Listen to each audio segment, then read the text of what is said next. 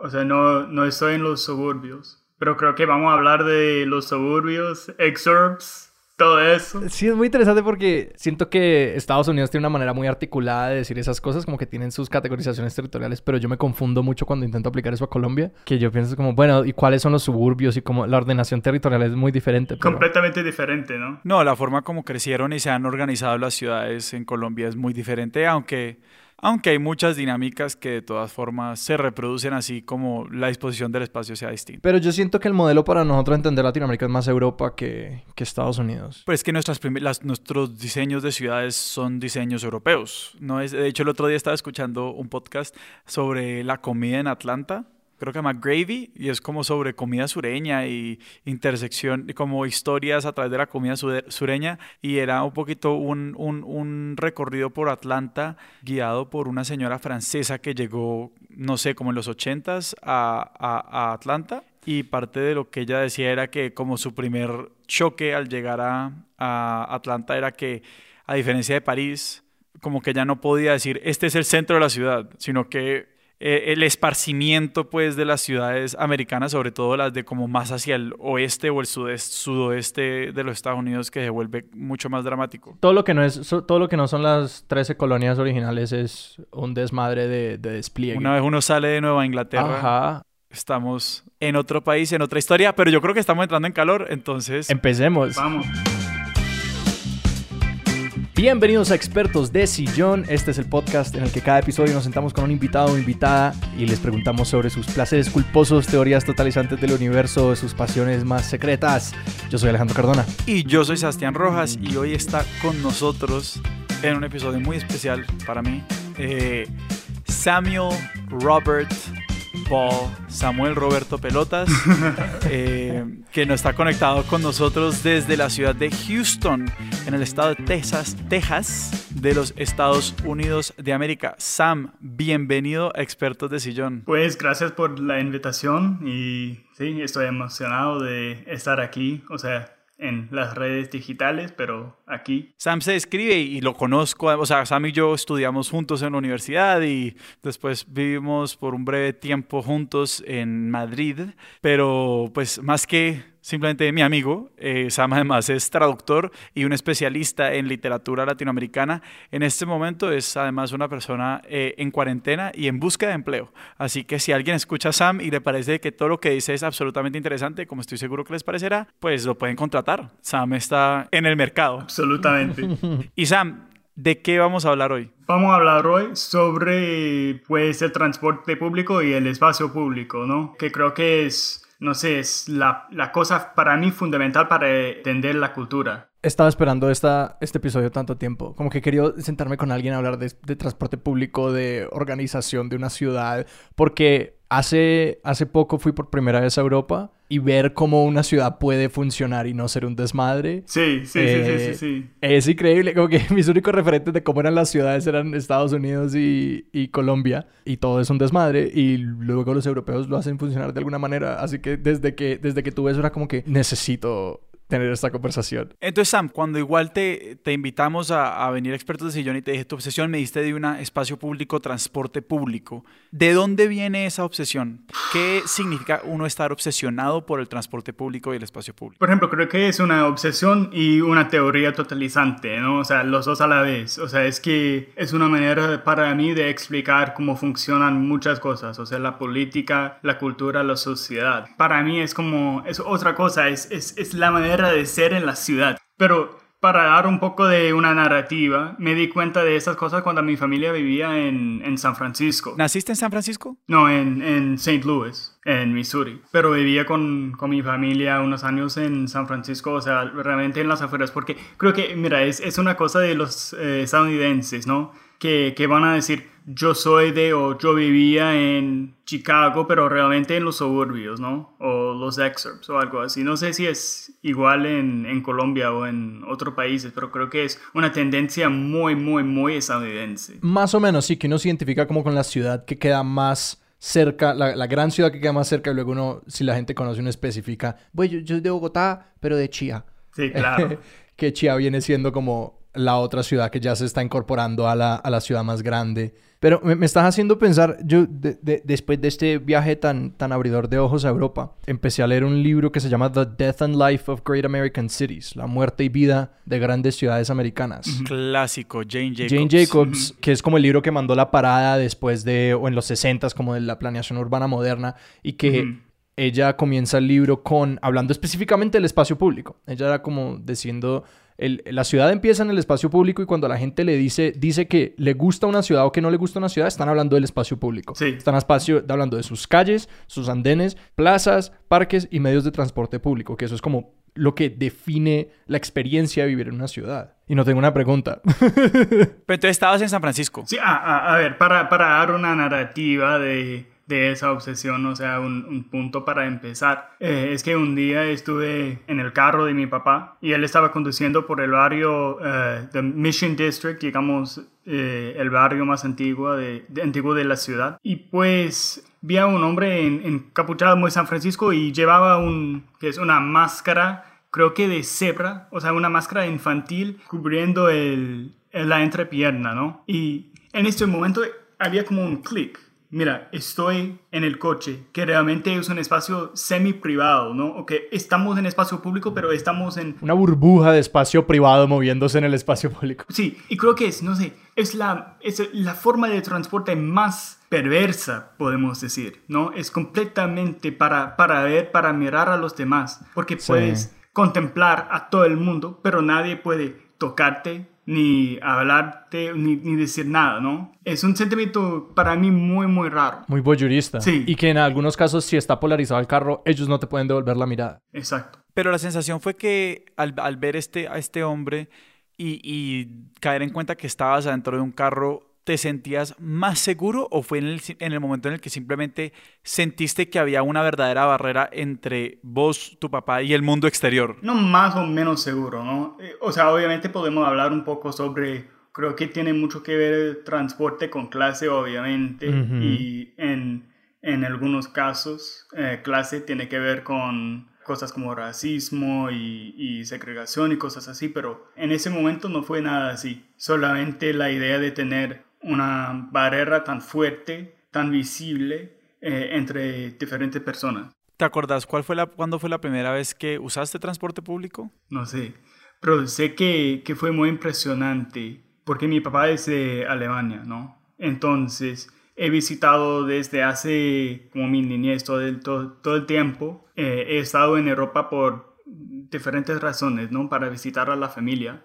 O sea, tengo unas memorias de, de estar ahí y estar en transporte público. No sé, creo que es la libertad. O sea, ir en transporte público, no tener coche, no tener que eh, encontrar un parking o algo así. Y, y en ese sentido, para vos ha tenido, porque yo sé, digamos, que dentro del transporte público hay más o menos como una jerarquía, tanto como estética como de experiencia. Oh, sí, 100%, o- ¿no? O sea, creo que tranvía que ir en, en la calle es, es lo mejor del transporte público, ¿no? Porque es como... ¿El tranvía? Sí, es como estar en tren, pero puede ver a todos. Sí. Puede ver todo el mundo, ¿no? Estás en el corazón de la ciudad. Sí, sí, sí, sí. Es como, es como lo mejor de estar en el metro, pero con, no sé, con un paisaje para contemplar. ¿Y cuál es tu, y hablando de estética, cuál es tu metro favorito? Eh, para mí, para mí te viste, ¿no? Porque, por ejemplo, creo que es posible que sea el, el metro de la Ciudad de México, solo por el hecho de que es como un viaje, es tan barato. Solamente 5 pesos, es, es ridículo. Pero también es un red, no sé, eficiente, ¿no? O sea, y, y con una tecnología buena. Eh, especialmente en contraste con Nueva York. Sí, que se está cayendo a pedazos desde, en particular desde el huracán del 2013, que se inundó todo y ahorita todos los sistemas de señalización adentro están en nada. Yo, te- yo le tengo mucho cariño, yo viví en Nueva York un año y le tengo mucho cariño al, al New York Subway y siempre que alguien dice como que es desagradable y yo, yo pienso es como, pero es nuestro desagradable. Como Sí, sí, exacto, sí, exacto. Creo que es así, pero también creo que es una reflexión que realmente los Estados Unidos no... a los Estados Unidos, o, al menos al gobierno estadounidense, no le importa las redes de transporte público. Sí, es una mentalidad completamente diferente. Eh, eh, empecemos, como, empecemos por ahí quizás. Es como que eh, hablemos de, de, quizás una pregunta gigantesca, pero pues de, de, por qué es tan diferente la conformación del espacio público en Europa, en Estados Unidos. Y pues es que intentar como, es decir, uno podría hablar de cada ciudad y cada país y cada lugar diferente como en cómo se piensa en el espacio público. Pero creo que podemos condensarla un poquito al de pronto quizás hablar como de ciertos arquetipos, como el que es el, de Europa o como la ciudad americana súper esparcida eh, y de pronto intentar hablar un poco de, de, como América Latina, que porque necesito empezar a desentramar Bogotá en mi cabeza. A ver, creo que, no sé, en los Estados Unidos creo que es, pensamos en el espacio público como las afueras, ¿no? Como una cosa fuera de, de la casa o del restaurante, o e, es como el espacio digamos, el espacio nulo entre dos puntos. Un espacio muerto necesariamente, como que no nos interesa existir ahí, pero es, una, es un espacio vacío que tenemos que transitar obligatoriamente. Sí, sí. En Europa es, no sé, creo que es diferente. O sea, es, es, difícil hablar de cultura exactamente, o sea, una mentalidad exactamente así, pero... Pero, por ejemplo, ahorita que estabas, estaba hablando un poquito de, de cómo en los Estados Unidos se ve el espacio público, hay una tensión interesante y es que digamos, si, si podemos decir que, que, el gobierno federal de los Estados Unidos o gobiernos regionales en general, como no, no, no, no, se encargan tanto de la infraestructura pública, sobre todo de transporte y de los espacios públicos, como si lo hacen en, en, digamos, en Europa o cosas por el estilo, eso tiene un contraste muy marcado con la forma, por ejemplo, como Estados Unidos ha asumido la conservación de cómo espacios verdes mucho más amplios y aquí estoy pensando en como los parques naturales de los Estados Unidos, por ejemplo, que sí han tenido mal que bien un como régimen de protección no solo como muy robusto y agresivo, sino que además tienen como todo este bagaje cultural de como la preservación de los espacios bucólicos y como que no sé, pensamos en como Emerson y Walden. No, sí, es, es, parte fundamental de... Y hay una tensión como, ¿cómo es posible que una montaña a kilómetros y kilómetros de tu casa o lo que sea, digamos, mucha gente pueda tener un apego mucho más grande que a los espacios públicos literalmente afuera de la casa? ¿Eso a qué responde dentro de, en tu opinión, como la psiquis americana? Si se puede hablar de una psiquis, yo creo que igual eso es una pregunta bastante amplia, pero pues expertos de gmail.com. Sí, no sé, creo que la diferencia realmente es en los Estados Unidos todos son muy como, nos gusta pensar en, en nuestros mismos como dueños, ¿no? De todo. O sea que cada espacio tiene, tiene su dueño y tiene su, su uso particular. Pero creo que, por ejemplo, podemos hablar de Madrid un poco, ¿no? en Madrid el espacio público es para todos, no importa, se puede hacer cualquier cosa que le da la gana en una plaza. Tiene que ver con cómo en los Estados Unidos todo, todo tiene que ver con, con ser dueño, ¿no? Y, y creo que es una mentalidad muy no sé cómo decirlo en, en español, pero muy de, de, ser homesteader, ¿no? Sí, la, la idea de la, de la, mentalidad de frontera que hablan. Sí, sí, sí, sí, sí, exacto. ¿Nos puedes contar un poquito más sobre, sobre esa mentalidad, sobre qué, qué entra dentro de esa mentalidad? Es la idea de que viene de unos libros de uh, uh, Frederick, Frederick Jackson Turner, que dice que la mentalidad estadounidense se basa en la idea de tener una frontera, una línea que puedes siempre luchar en contra de. Y antes era como aumentar el país y aumentar la civilización al oeste, pues después sacar parte de México para colonizarlo. Siempre tiene que, tiene que tener como un espacio para, para ir, para llegar para conquistar. Y que, y que llevándolo al, al, al, futuro no es, no es difícil asociar eso a las paredes de Trump. Sí. Es, es, una, es una línea recta desde necesitamos expandir la frontera a nos hemos topado con estos países a vamos a proteger estas fronteras, como que se alinea mucho con ese pensamiento. Pero y, respondiendo a la pregunta original de Sebas un poquito, estaba pensando también como en la diferencia de que lo que planteaba sobre los parques es, sí, es un espacio público rural, mientras que el, como los otros espacios públicos de los que hablábamos, eran urbanos y creo que el lugar donde como el, el, el, ideal que como que permite la coexistencia de esas dos cosas es como el individualismo americano, porque el espacio público urbano te forza muy, de una manera muy inmediata y presente a compartir ese espacio público urbano. Mientras que el espacio público rural es tan amplio y tan lejano que como que no se siente compartido tanto.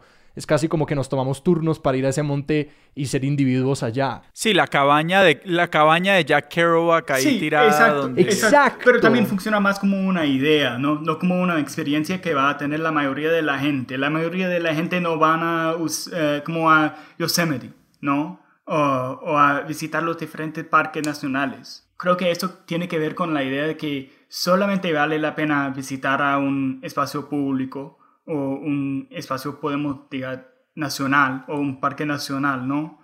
Y, solo vale la pena y, y, solo vale algo si es un espacio como extraordinario, ¿no? Que realmente no vale nada los espacios ordinarios. Ay, yo tengo una sensación de como que, de que el espacio público y nuestras asociaciones con el espacio público en, en, todo el mundo están como en, en, caída, no sé, siento que, que, que, es, muy, es muy, muy tradicional uno sentir que las cosas están en deterioro, y etcétera. Pero sí siento que... Muy a la moda, muy a la moda eso de sentir que... Están a la moda que hasta los griegos lo hacían. Es muy chistoso ver textos griegos de como los jóvenes de hoy ponen la música muy duro. Sí, sí, sí, sí, sí. Ya están leyendo y escribiendo y no memorizando cosas. exacto, exacto. Eh, que que, siento que como que nosotros menos y menos existimos en el espacio público y pensamos en el espacio público como un lugar a donde ir y sencillamente estar y existir y que también creo que es una cuestión de como la, tendencia capitalista a querer como cobrarnos por existir en todos estos espacios y que realmente son como, son como burbujas de espacio que se van encogiendo y encogiendo y encogiendo eh, y no sé, le man que se me viene a la cabeza es como cuando hay un parque y hay un café al ladito y el café se empieza a tomar un poco del parque y ahora para existir en ese espacio que social ser público, ahora hay que comprar algo en el café y que la gran mayoría, ah, hubo un tweet de hecho que vi una vez que hablaba de la biblioteca pública em, y esto era un tweet de una persona en Estados Unidos y ellos decían, la biblioteca pública es el único espacio público donde uno puede existir sin la expectativa de pagar. Y, un, y yo extendería esa, esa alineación como al parque público, pero la lista se vuelve cortica muy pronto, que, siento que va por dos lados. Es como que lo perdemos porque hay un interés en, en cobrar y en reducir el espacio público para, para crear espacios privados que generan dinero para alguien, pero que también nosotros dejamos que eso ocurra porque no los valoramos. Creo que podemos decirlo, decir que es como la cochificación espacio público, ¿no? ¿La coche, la cómo? Como coche, como el coche. Ah, ya, ya, cochificación sí, sí, sí. de la mentalidad, ¿no? Que, que realmente la cosa que todos quieren es que, que tengan un, una casa en los suburbios eh, con dos coches. No sé, especialmente en los Estados Unidos, ¿no? Ir en metro o ir en, por ejemplo, ir en bus es un señal de que ya no tiene bastante dinero para comprar coche. Al, menos, o sea, obviamente es diferente en, Nueva York. Pero creo que en la mayoría de las ciudades norteamericanas es así. No te quería, yo quería preguntar cómo, cómo fue crecer en un suburbio, o sea, porque me imagino que, que, que vos, creciste en zonas suburbanas y, y, quiero saber hasta qué punto igual está esta eh, obsesión y este y este valor que le das a los espacios públicos y a los transportes públicos es una reacción ante como estas ideas de la vida suburbana. pero quisiera, quisiera definir el suburbio un poquito para nuestros oyentes latinoamericanos porque ese es un término preeminentemente estadounidense. Y como para, para, para correr por esa historia muy encima, es como que uno en Estados Unidos, las grandes ciudades eran las ciudades en el noroeste americano y en el este americano porque pues fueron las primeras asentadas. Y hay algo curioso que ocurre y es que como en el boom demográfico de los Estados Unidos,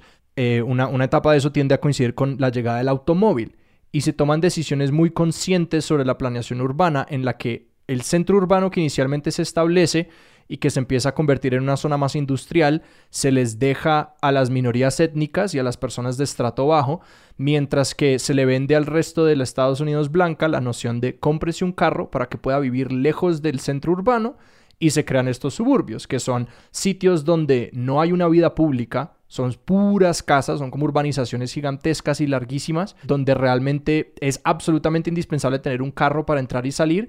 Y se vende esta idea de como tener tu propia frontera, tener tu propia cabañita de Jack Kerouac con una cerquita alrededor y que la gente se va y que luego lo, lo que eso propicia es como un colapso de los centros urbanos, la, segregación de, poblaciones étnicas, etcétera, etcétera. Un mundo de problemas que, que hacen que ciertas ciudades en Estados Unidos se sienten invivibles. Y a lo que me refiero con eso es que no hay un espacio público del que valga la pena hablar. Realmente es la verdad, ¿no? O sea, creo que, no sé, está cambiando la situación un poco con gentrificación de diferentes ciudades. O sea, que ya están los blancos, se están volviendo al los centros, ¿no? Pero realmente antes, especialmente, podemos hablar de lo que pasó en los años 50 y, fue exactamente eso, ¿no? O sea, que los blancos a los suburbios, o sea, a las afueras de las ciudades para construir comunidades podemos decir, ideales. Y, que ideales en parte significaba como de una clase homogénea y blanca. Sí, sí, sí, Bueno, y todo esto tiene que ver con el hecho además de que a las poblaciones negras, muchas que venían eh, del sur de los Estados Unidos huyendo de siglos de esclavitud,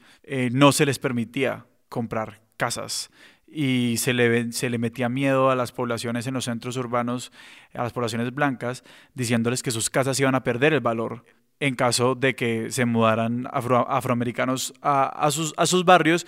Y eso fue toda una estrategia francamente terrorista y de manipulación financiera para generar esta segregación espacial que hasta el sol de hoy es un es un es un es parte del paisaje de, de las desigualdades de raza y de clase en los Estados Unidos. No, sí, la verdad es que se puede decir que, o sea, los blancos estadounidenses odian tanto a los negros que han destruido las ciudades norteamericanas. Se destruyeron a sí mismos para no dejar entrar a estos otros. Exacto. En, en, vez de compartir el espacio, ellos tuvieron que cambiar completamente la idea de la ciudad en los Estados Unidos. Volviendo a tu experiencia de, de esos suburbios, de creciendo ahí, que siento que puede ser, no sé, siento que para, para una persona creciendo en los suburbios puede ser o como el peor aburrimiento y la cosa más horrible, o que realmente los padres hagan un buen trabajo de generar esta isla idílica en la que todo es como delicioso y perfecto. Exactamente, es, es, dos cosas a la vez, ¿no? Es, es tener privilegio de, de tener plata y, y, tener una vida más o menos segura, ¿no? Pero a la vez te aburre, ¿no? Y pues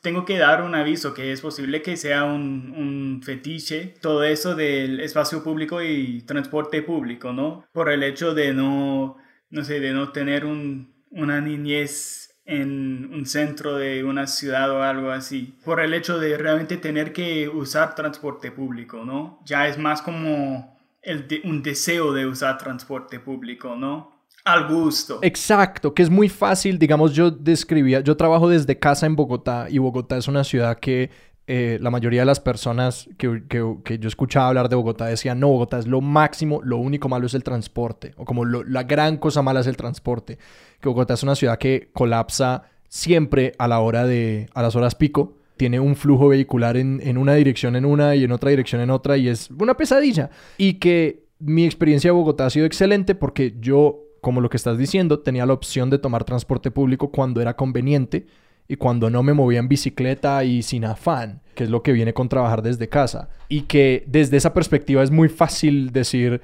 más transporte público y menos carros y todo eso, porque uno tiene la flexibilidad de decir cuándo toma esas cosas. Hay algo de, lo que ustedes dos están diciendo que me parece muy interesante y es que, claro, hay, hay en un sentido un poquito cierta nostalgia o, o como Sam, vos decías fetichismo de que, ah, es que yo no tuve esto, entonces pues eso puede, digamos, atravesar, pues, digamos, mi, deseo por usar estos transportes.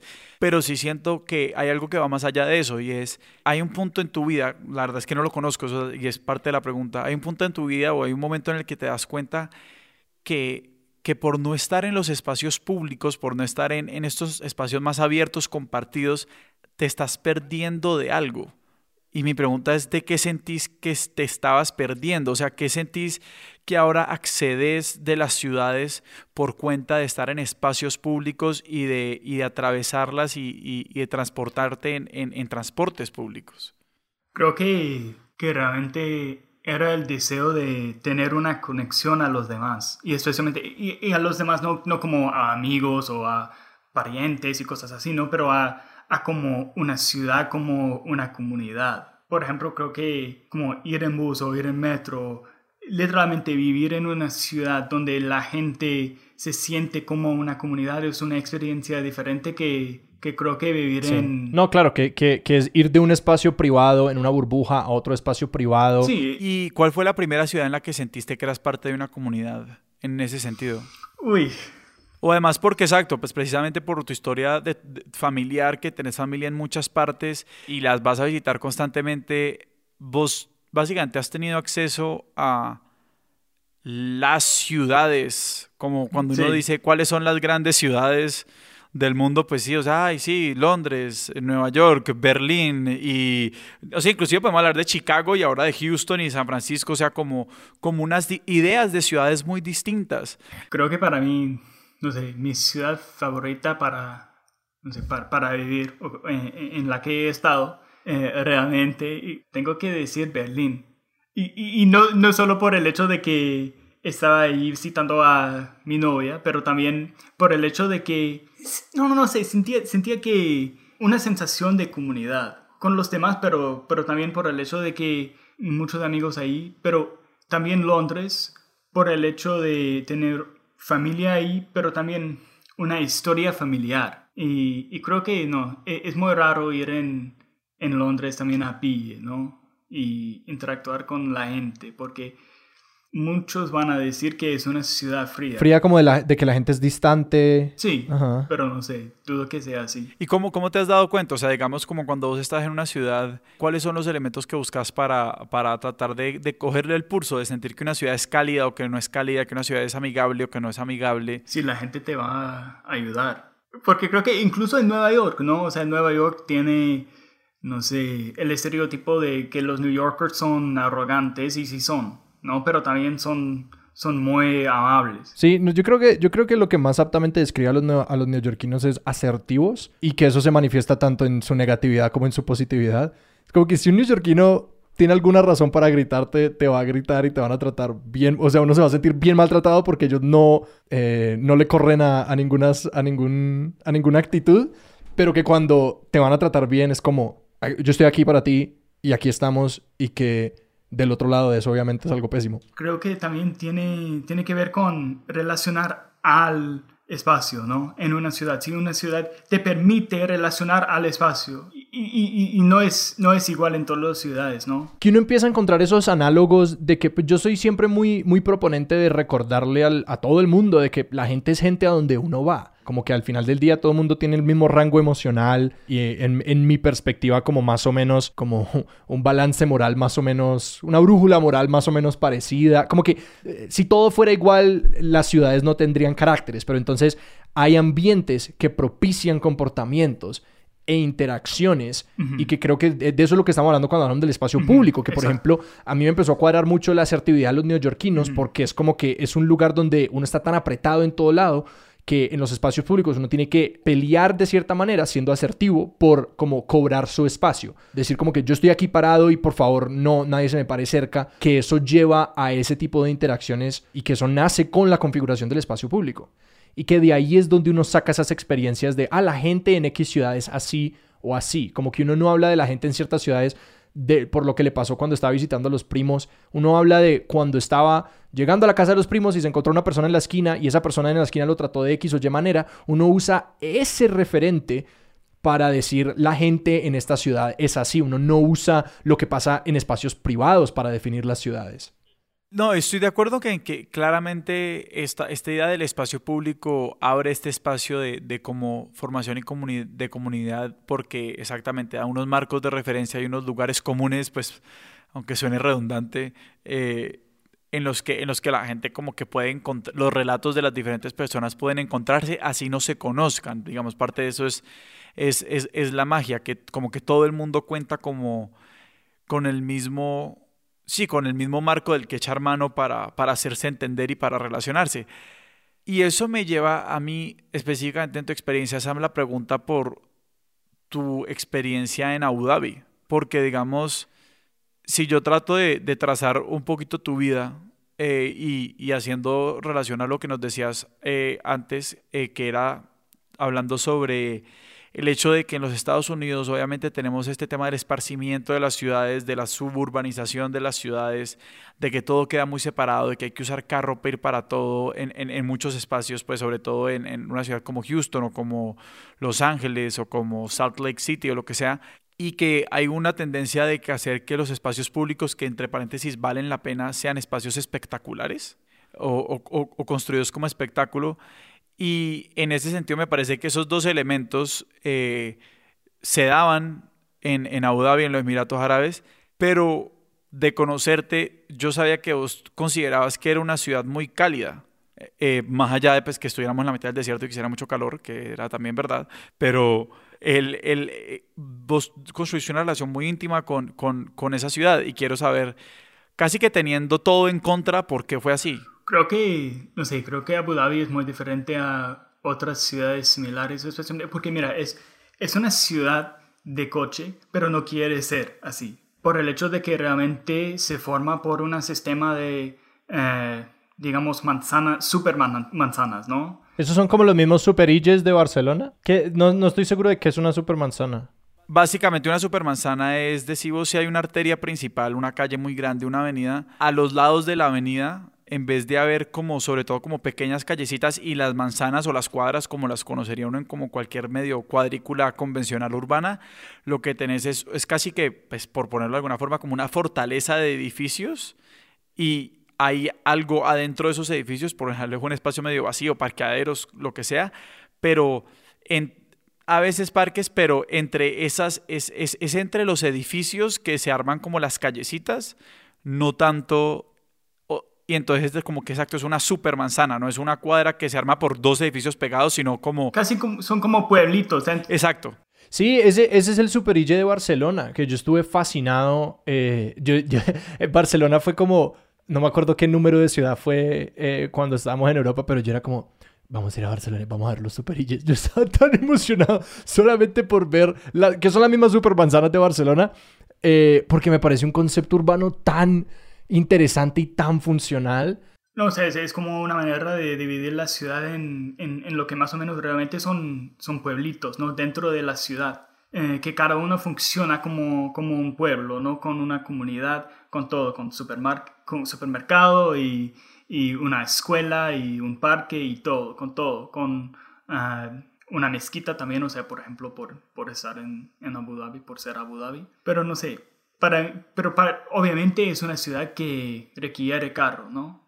Eh, por el hecho de que cuando hablamos de calles, o sea, así como que separan eh, las diferentes manzanas. Estamos hablando de como una avenida de, no sé, mm, ocho carriles, seis carriles, ocho carriles oh, y también hace, hace tanto calor, ¿no? Es, es casi imposible navegar la ciudad sin carro, ¿no? Claro que uno no quiere salir afuera. Es posible porque eh, el, como el diseño de, de una supermanzana es, eh, no sé, es diferente por el hecho de que va a tener eh, como sombras, por ejemplo, para combatir al, al calor, ¿no? Entonces hay, como, no sé, el diseño eh, eh, va a ayudar a la gente para formar una comunidad pequeña dentro de la ciudad. Pero también hay otra teoría sobre las supermanzanas que es una lectura un poquito no tan benévola y es que las supermanzanas son un mecanismo o una tecnología de control en el espacio urbano y es una forma de fragmentar a las comunidades. ¿Por qué se interviene el espacio público? Pues para que la gente no pueda coordinar. No, no, no, 100%. O sea, puede ser dos cosas a la vez. Y creo que muchas veces es así con, por ejemplo, transporte público. O sea, porque fui ayer a una manifestación en el centro de Houston de Black Lives Matter y... Pero lo que pasó es que no había servicio de los trenes ¿no? Porque iba a ir en, el metro, pero ellos habían cortado el servicio por toda la ciudad, incluso los autobuses, ¿no? Obviamente para que, eh, para que hubiera menos gente en el centro, ¿no? Y creo que siempre es así, ¿no? Se puede usar el transporte público para unir a una comunidad, pero también para que eh, se separe, ¿no? También. Y creo que especialmente, ojo, es que tenemos que tener en cuenta siempre cuando hablamos del espacio público que eh, estas cosas no, existen para nosotros, ¿no? O para la comunidad. Son una manera de mover gente por la ciudad y, y, nada más, a trabajo, a trabajar. Claro, que, que, que la visión más siniestra de eso es esa, es como que ¿Cómo hago que estas personas lleguen a mi fábrica y de vuelta a sus cajas? Es muy obvio en el caso, por ejemplo, de Chicago, ¿no? Donde la ciudad, o sea, tiene tres partes realmente. Lado norte, el sur y oeste. Y el este es el lago, ¿no?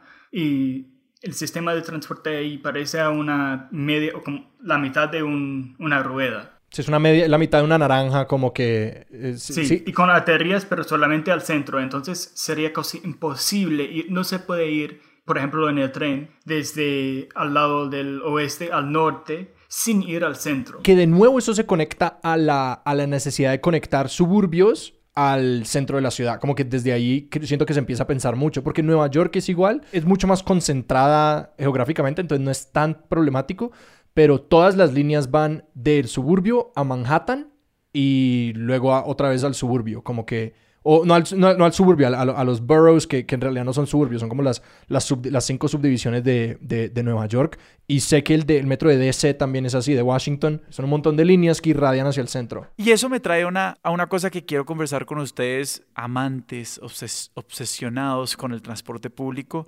Y es esta idea del transporte como del transporte público como una estética del desarrollo para las ciudades.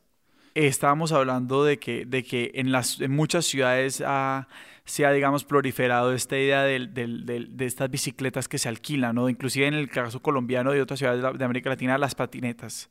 Eh, pero inclusive podemos hablar del deseo de tener un metro versus tener otros medios de transporte como tranvías y buses biarticulados y otras cosas más integradas, porque es que tener un metro eh, no, o sea, aquí no estoy, por ejemplo, criticando específicamente la, decisión de que Bogotá tenga un metro, eh, como que me parece que lo necesita, pero, pero el hecho de que sea un metro en otro sistema me parece que también está anclado unos entendimientos y unas aspiraciones de que es que una ciudad desarrollada tiene que tener un metro. De llegar a un, cierto nivel, ¿no? Especialmente cuando hablamos de cuáles son las ciudades eh, globales, ¿no? O sea, a un nivel mundial. No, y que, y que, y que como a lo, a lo que vas es que hay, hay muchas opciones de transporte que, por ejemplo, en Medellín el metrocable correspondía a una necesidad muy diferente que nace de la elevación de Medellín. Y que hay, sí, hay tantas como opciones diferentes, pero que nos, nos agarramos del metro porque es la más inmediatamente reconocible como, como este gran bastión del transporte público, que los tranvías no lo son en nuestro imaginario. Pero, pero sí, igual me parece como defensible dentro de eso. O sea, creo que también es una imagen muy de Europa, ¿no? Y de el deseo de tener algo así, del primer nivel, primer mundo, ¿no? Y a veces no es, no sé, obviamente no es la solución perfecta porque desarrollar un sistema de metro es costoso. Más que, por ejemplo, tener un metrobús, ¿no? Que es como, es tener como un carril especial para un autobús. Con sí, como el Transmilenio. Sí. O, o, sí, o algo parecido. Es interesante porque nosotros a veces pensamos como en ese tipo de cosas, como el, el, el, transporte público como una panacea. Es como que si tuviéramos un metro todo estaría bien, todo estaría solucionado. Pero que hay problemas como en términos de, de ordenamiento territorial, de dónde viven las personas y quiénes viven allí, de dónde están las oficinas y cómo se tienen que movilizar las personas para ir, que son problemas de muy alto orden y como de distribución de la población versus dónde trabajan las personas, que si no se solucionan esos problemas, un metro también colapsa. Es como que si toda la ciudad está yendo desde el norte donde viven hasta el sur a donde trabajan por la mañana y viceversa por la noche, ningún sistema dará abasto, sino como habilitamos las ciudades para que puedan ser distritos mezclados, que también es una noción interesante que eh, en Death and Life, en, este libro de Jane, Jane Jacobs, ella empieza a hablar de como esta, de, de esta noción de que nosotros queremos compartamentalizar con las secciones de las ciudades. Y es muy como, casi que, casi que como es la casa, queremos hacerle eso a las ciudades. Como que aquí es el comedor, aquí es donde comemos, aquí es la cocina, es donde cocinamos, y esta es la sala para la visita y esta es la sala para, para los peladitos, para que hagan daños. Nosotros queremos hacer lo mismo con las ciudades y que es un pensamiento muy como muy humano intentar organizar las cosas así, pero que se prueba fallido una y otra vez por lo que genera, que es como una inviabilidad de los sistemas de transporte, inseguridad por la noche en distritos que son vacíos, eh, segregación, etcétera, etcétera, etcétera. Sí, o sea, pero obviamente hay planificación buena y, mala, ¿no? Pero creo que voy a decir que todo es planificado de, de, de esta manera, ¿no? o sea, por ejemplo, lo que parece no, que no es planificado realmente es, por el hecho de que no es, ¿no? O sea, la idea de tener como un barrio que no es planificado, realmente es eh, una decisión que ha tomado un, un, una oficial o algo así. Ajá, y que eso obedece a unos intereses de personas en poder que, que no les interesa que una comunidad sea funcional. Pero, y, no necesariamente, o sea, claramente el hecho de el, el, control y, y, el poder sobre ciertas poblaciones es parte esencial de las decisiones sobre qué se planea y qué no se planea en una ciudad, pero también más allá de eso va, es un tema de esta idea de la ciudad como una máquina de crecimiento, o sea, de, y, de acumulación eh, y de crecimiento sobre todo de, de riqueza. Eh, y las cosas que se hacen y cómo se controlan y se regulan ciertos espacios para que la propiedad pueda, digamos, acumular valor y cómo se protege ese valor agregado que, que, que, que generan ciertas propiedades dentro de la ciudad. Eso, digamos, es como de las grandes luchas de poder dentro de las ciudades. ¿Cuáles son los sectores eh, que, donde la, la, finca raíz va a valer más y se va a valorizar y después se va a poder vender o se va a poder acumular o se va a poder conservar? No, claro, y creo que es también una cuestión que se puede ver en la historia del desarrollo de esos sistemas, ¿no? O sea, esos sistemas de transporte público. Por ejemplo, en el caso de Londres, antes de, creo que en 1931, lo que pasó es que eh, antes los mapas de transporte público realmente eran mapas geográficas, ¿no? Pero con sobrepuestas las líneas. Pero ya ahorita son mapas esquemáticas y es... Y Creo que el primer mapa así era del sistema de Londres. Sí, el metro de Londres fue el primero. Sí, sí, sí, sí exacto. Y, y también es, es, una manera de no de pensar en la ciudad como, como una masa geográfica, ¿no? Pero como una máquina, como, como ha dicho Sebastián. Y ahí yo tengo la pregunta por eh, el tema, hablando un poquito, cuando hablábamos de los metros y cómo se disponen las ciudades, es que pues volvemos un poquito casi que al inicio y es el tema de los carros. Es que el tema de elección de modos y en qué decidimos transportarnos también es un tema como de costo de oportunidad y es mientras, el mientras siga siendo, entre comillas, barato usar el carro, para ciertas poblaciones, las poblaciones van a seguir usando el carro. Sebas, y cuando decís barato, ¿te referís a barato como de costo o barato como en términos de costo de oportunidad? Es decir, que como que... Estaba hablando exactamente, o sea, como que si, si para mí, eso es, digamos, una discusión que se da mucho en este tema de como los distritos como especiales de circulación, ¿no? Eh, que que en una ciudad como Londres, si, si no me equivoco, uno tiene que tener un permiso para entrar en carro al centro de la ciudad. Que eso es bastante reciente, ¿no? Sí, y te cobran y te cobran unos peajes. Básicamente hay que pagar peaje para entrar al centro. Entonces lo que mucha gente dice es como, claro, es que si uno puede ir en su carro a todas partes, o sea, si la gente que tiene carro puede ir en carro a todas partes, no tiene sentido, o sea, la gente no va a escoger el metro, pues porque es más incómodo. O sea, hay una parte más allá de como el dolor de cabeza de conseguir dónde parquear el carro y que los parqueaderos sean asequibles o no. La otra parte es como, bueno, si yo no tengo que caminar y montarme un metro y pues que si el metro no, o el, o el, o el Transmilenio o el bus no es lo suficientemente seguro y exponerme a que me pase algo, etcétera, etcétera, etcétera. Si en, si en ese universo de cosas yo puedo usar el carro de una manera más o menos económica, lo voy a seguir haciendo. Entonces, como parte no solamente esto es como, tener, como dar más opciones de transporte, es literalmente hacer las opciones más indeseables en términos de, de, de, contaminación y de trancones y de circulación y de movilidad, más caras de usar. Y, y saber inclusive desde los apoyos, o sea, hablemos de cómo la, de, cómo la industria de, automovilística estadounidense destruyó los trenes. Sí, exacto. Y también con eh, por ejemplo, el, el, bajo nivel de, o sea, el precio de, de, gasolina, ¿no? Que el gobierno ha usado su poder en los Estados Unidos para que no sea tan, eh, realmente tan caro que como es en, en otras partes. O sea, e, ellos subsidian la gasolina. Sí, exacto. Esencialmente.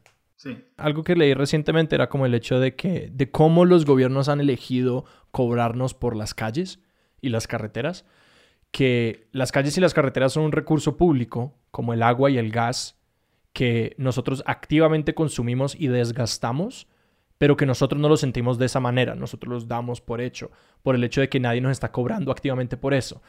y no recuerdo dónde, como que hay una noción de cobrar por, de cobrar por eso, como una manera de lo que estás diciendo, o sea, de hacer menos atractiva la opción del carro. Era como que, bueno, si alguien quiere optar por no usar las calles, por andar en bicicleta, todo eso, se le recompensa por el hecho de que las personas que están usándolas activamente van a pagar por eso. Entonces es como una extensión de la noción del peaje, como estás consumiendo carretera a, a la calle y que eso se vería reflejado en un impuesto al, al tener un automóvil. No, exacto, pero creo que también es, no sé, eh, está relacionado con la idea de mm, que creo que ahorita estamos pensando menos y menos mm, puedo decir, geográficamente, ¿no? Que el espacio es, eh, no pensamos en el espacio porque, no, porque solamente es una manera de, de ir y llegar, en vez de ser como, no sé, una experiencia eh, que, que, nos siente. De nuevo, volviendo a esa idea del, del espacio público como un, un, un, tiempo muerto, un espacio negativo. Sí, y, pero incluso pasa con, sí, con los trenes, ¿no? O sea, en el metro que realmente en el metro, cuando, cuando estás en metro, por ejemplo, no sé, al menos para mí, no estoy pensando en, mira, esto voy a desde Brooklyn a Washington Heights, ¿no?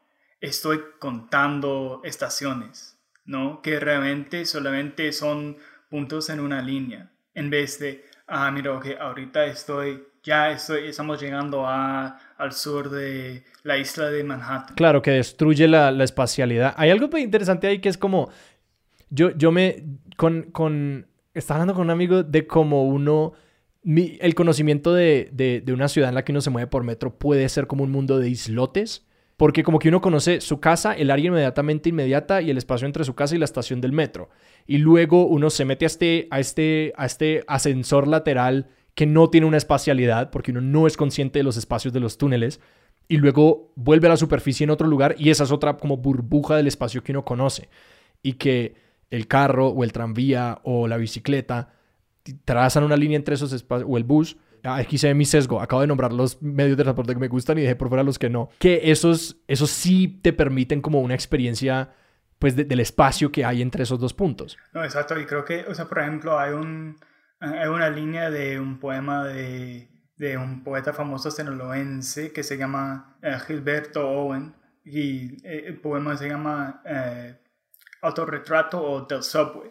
Y él era como, creo que un, un trabajador de la Embajada de México en, en, Nueva York. Y tiene una línea, es que, que, que realmente ir en metro o ir en el subway es no ser condenada a la geografía. Y me encanta esa, o sea, esa idea, ¿no? Que, que, realmente cuando estamos en casi cualquier modo de transporte, obviamente no ir, a pie, o sea, caminar eh, es diferente, pero eh, siempre no estamos, estamos de una manera u otra no pensando en que estamos moviendo o el mundo en el que estamos moviendo. ¿Y para vos hay algo por ser ganado en hacerse consciente de ese espacio en movimiento? No sé, es necesario, por, pero he, he hecho como cosas raras para, no sé, para tratar de capturar esa sensación. Por ejemplo, he hecho una, o sea, un camino a través de Berlín.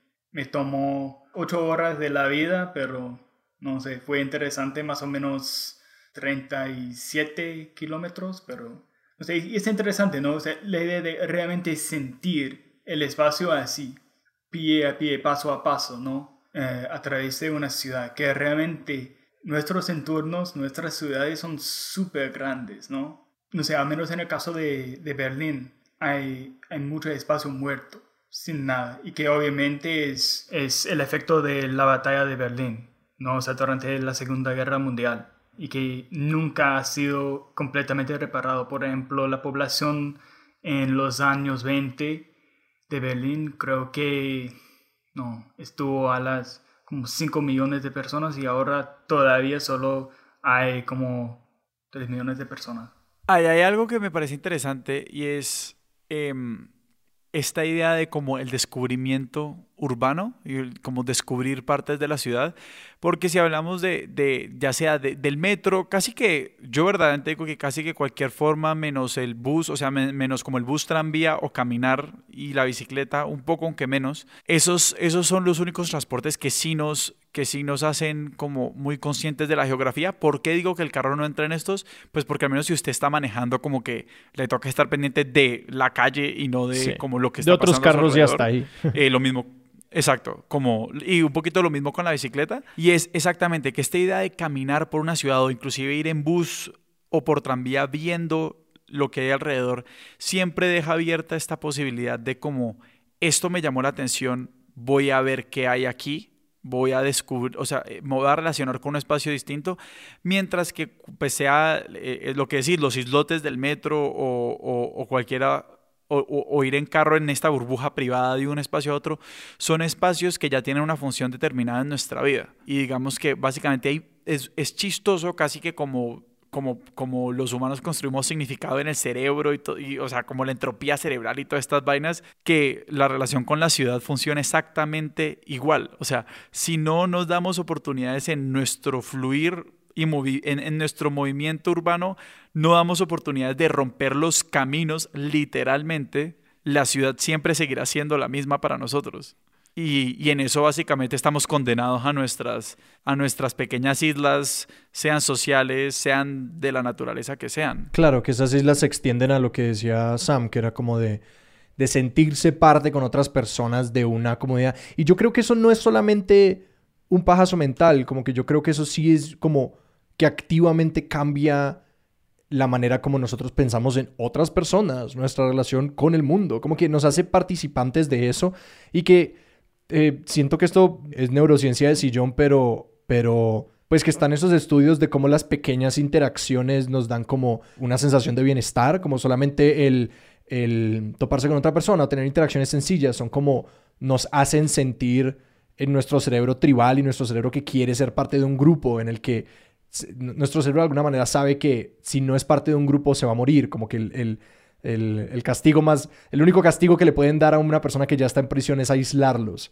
la sensación de estar completamente solos y que nosotros es muy, es muy retorcido cuando nos empieza a dar cuenta, cuando yo me empecé a dar cuenta de, de la manera en la que sentimos el individualismo y la agencia individual como esta gran cúspide pero que es una cúspide muy solitaria y es un lugar en el que, en el que como que siento que estas tendencias urbanas van de mano y explican y, soportan pues las tendencias a la depresión y el aislamiento social, eh, las sensaciones de que el mundo se está acabando, porque no vemos otras personas alrededor nuestro en el día a día fuera de como interacciones muy limitadas y muy planeadas y muy controladas por esa búsqueda de esa agencia.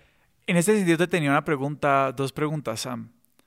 Una es, ¿qué opinión tenés de las aplicaciones eh, como de, pues, para ubicarse, como de los Google Maps y esas cosas?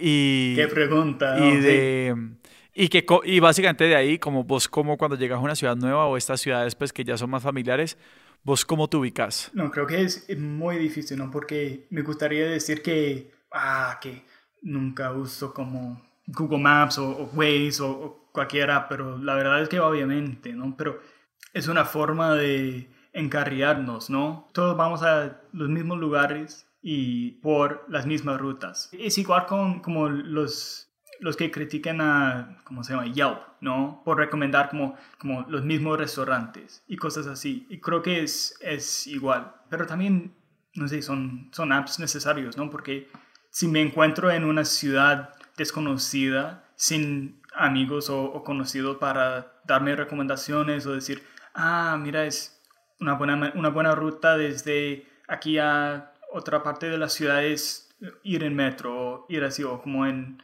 en Uber o cualquier cosa, ¿no? O sea, para recomendar una forma de transporte, no sé, me toca usar Google Maps o algo. Es posible que sea como solamente un, una síntoma de una enfermedad global que ya tenemos, pero, pero, pero es la verdad, ¿no? Que los apps nos dominan, ¿no? Ay, yo tengo un amigo que creo que era particularmente afligido por esa enfermedad, que esto era en San Antonio, en Texas, donde, donde yo viví un tiempo, que me di cuenta de que él si él, si, si él no prendía el GPS, si él no prendía Google Maps, él no tenía ninguna referencia de la ciudad. O sea, este man no tenía ni idea de dónde estaba parado y de cómo eran las rutas, como ni siquiera al punto de como entender las direcciones de las dos grandes autopistas que rodeaban San Antonio. O sea, una cosa que realmente me dejó anonadado de él apagaba su cerebro a la geografía completamente y sencillamente robóticamente leía las direcciones y que a mí me parecía muy triste porque yo soy una persona que, pues esto no es para todo el mundo, pero yo disfruto de, entender una ciudad, de, ir como comprendiendo por lo menos el área en la que yo me muevo, eh, que de nuevo viene esa sensación de sentirse parte o de sentirse participante y como de, de la pertenencia y la propiedad sobre ese espacio. Y que yo me di cuenta, este man no, creo que era, si mucho, sabía cómo llegar de su casa a su trabajo, pero de resto prendía el GPS, apagaba su cerebro y se movía y que va muy de mano con esa, ese deseo de no existir en la ciudad, de como solamente me interesan los espacios privados y no quiero existir en este espacio público y me limito a estar en el carro y poner el Spotify. No, sí que realmente es tratar al espacio público, o sea, como espacio blanco, ¿no? Pero también creo que, como hemos dicho, es tratar a los demás como personas nulas, ¿no? Que como muertas más o menos. Si me entiende, porque pues no estamos pensando en el espacio como, no sé, un entorno compartido entre toda la gente de una ciudad o un barrio o algo así, pero más como una construcción, como una ruta para, eh, para que sigan una máquina más o menos. Hay un, hay un dato que me da un ataque si no lo comparto pensando en lo que decías antes, Sebas, de, de cómo el carro se ocupa de la vía ya que hay una tendencia en la arquitectura, como que si uno mira los edificios muy viejos, que tienden a ser medio barrocos en su, en su, en su nivel de detalle. Y, es, y la, la, causa es que el peatón camina muy cerca del edificio. Entonces se puede detener a ver el detalle y se puede detener a ver todos los detalles. Y uno ve eso mucho en los centros de ciudades europeas y, en, en, menor medida creo en los centros de otras ciudades. Y que con la llegada del automóvil, la, la fachada arquitectónica se simplifica cantidades. Y uno empieza a ver esos diseños mucho más minimalistas de como, ah, la fachada es interesante y tiene estas otras figuras geométricas que, se, que si uno se da cuenta, se aprecian muy fácilmente desde un carro. Como que el modernismo de los edificios eh, va muy atado a la capacidad de apreciar el todo arquitectónico sin estar cerca y que estando cerca uno se da cuenta, esta es una fachada en blanco que no tiene nada, que muchas veces no tiene ni siquiera una textura, pero que desde un carro se, ve muy bien.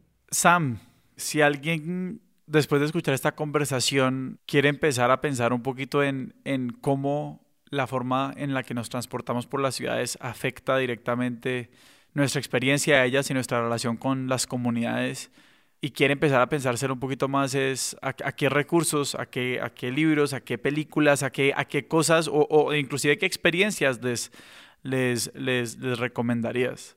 Creo que, no sé, la mejor manera de realmente entender una ciudad es caminar. Entonces, eh, a la audiencia que camine por su ciudad, ¿no? Uh, no es necesario ir como yo, o sea, un lado al otro, pero que a caminar todos. Pero también, no sé, de libros, City, City of Slums, pero el autor es Mike Davis, ¿no? Mike Davis, sí, pero Mike Davis tiene un libro que realmente es una historia de Los Ángeles, que obviamente es eh, una de las ciudades más de coche del mundo, eh, pero tiene una historia de, de que um, se llama en inglés City of Quartz, la ciudad de cuarzo. Y también creo para algo de literatura, antes de literatura, uh, tengo que recomendar Berlin Alexanderplatz, que, que también existe una traducción, eh, creo que es no sé, recomendable en, en español, pero es por Alfred Doblin, un escritor de los años 20 de, de Alemania y vale la pena. Es, es, es, realmente es un libro que intenta ser un libro de descubrir la ciudad, escribir la ciudad, ¿no? La sensación de estar en un lugar ah, y caminar y usar tranvía y usar el metro y cosas así. Realmente cómo podemos representar, no sé, la experiencia de estar en una ciudad, especialmente un, durante... Uh, esa época que, que, era la época de modernizar todo. No sé, creo, creo que, tengo, que tengo que decir, eh, Paris, Texas, vale la pena verlo. Uh, ver, ver esa, esa película. Eh, Paris, Texas es, es también de, de, otro autor alemán, pero eh, se trata de, realmente es, un, es un, una película de viaje en, en coche, eh, de California a Texas.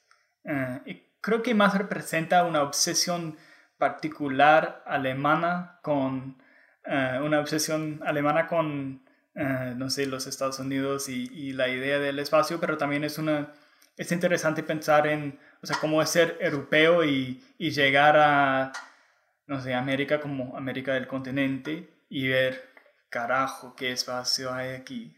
Eh, no, y creo que sigue siendo una obsesión, no sé, desde, desde los conquistadores hasta, no sé, los alemanes, mm, autores de película en los años 70. Yo he hecho ese viaje de, de Los Ángeles a San Antonio en carro y realmente es sobrecogedor la cantidad de espacio. La cantidad de espacio que hay atravesando el este de California, eh, Arizona, eh, Nuevo México, Texas. Es como, juepucha. Es como, Texas es medio Colombia. Solamente el estado de Texas es la mitad del tamaño de Colombia. Y es como, es, es, es, es sí, es, es increíble. Y además plano como que es plano y construible y como, eh, como no, demasiado inhóspito para, para nuestro estándar moderno. Sí, es muy increíble. Yo quiero meter la cucharada solamente recomendando eh, a Jane Jacobs que, que, los primeros capítulos de su libro en particular empiezan describiendo como la, la, conformación de espacios urbanos y como lo que hace una buena ciudad. Y de nuevo es The, Life and Death of Great American Cities. Todo esto en las, en las descripciones del episodio. ¿Sabes, tenés algo más? En este momento no se me ocurren, pero sí les voy a dejar en las referencias un par de lecturas de sociología urbana porque, ajá. porque pasa estamos aquí. Eh, Sam, si la gente quiere seguirte en redes, no sé si estás posteando en algún lugar o, o te interesa apuntarlos a algún proyecto. O tus proyectos de traducción y cosas así. Tengo un proyecto de, de traducción que ha nacido y renacido y renacido, pero ya estoy tratando con la cuarentena de, no sé, de traductor, de, ser como un, buen traductor más y, y, realmente hacer proyectos y cosas así. Y el proyecto se llama Copyright y son traducciones de eh, obras latinoamericanas ya no traducidas. También eh, estoy no en Twitter, pero en Instagram como arroba youngbalsamic, si quieren ver lo que pongo ahí. A nosotros nos encuentran, como siempre, a través de Twitter como arroba expertos sillón, en Instagram como arroba expertos de sillón, por correo electrónico en la dirección expertos de sillón arroba. Sam, muchísimas gracias. A ustedes, gracias. Y para nuestros oyentes, recuerden recomendarle el podcast a un amigo, una amiga o a ocho. Y apenas puedan salir a caminar y pueden también escuchar el podcast mientras, mientras caminan, que le quita un poquito la experiencia de descubrir la ciudad, pero nos ayuda a nosotros. Así que pues ahí les dejamos esa inquietud. A caminar y escuchar. Nuestra música es de Juan Esteban Arango. Nuestro logo es de Daniel Benavides. Yo soy Sebastián Rojas. Yo soy Alejandro Cardona. Esto fue Expertos de Sillón. Hasta la próxima.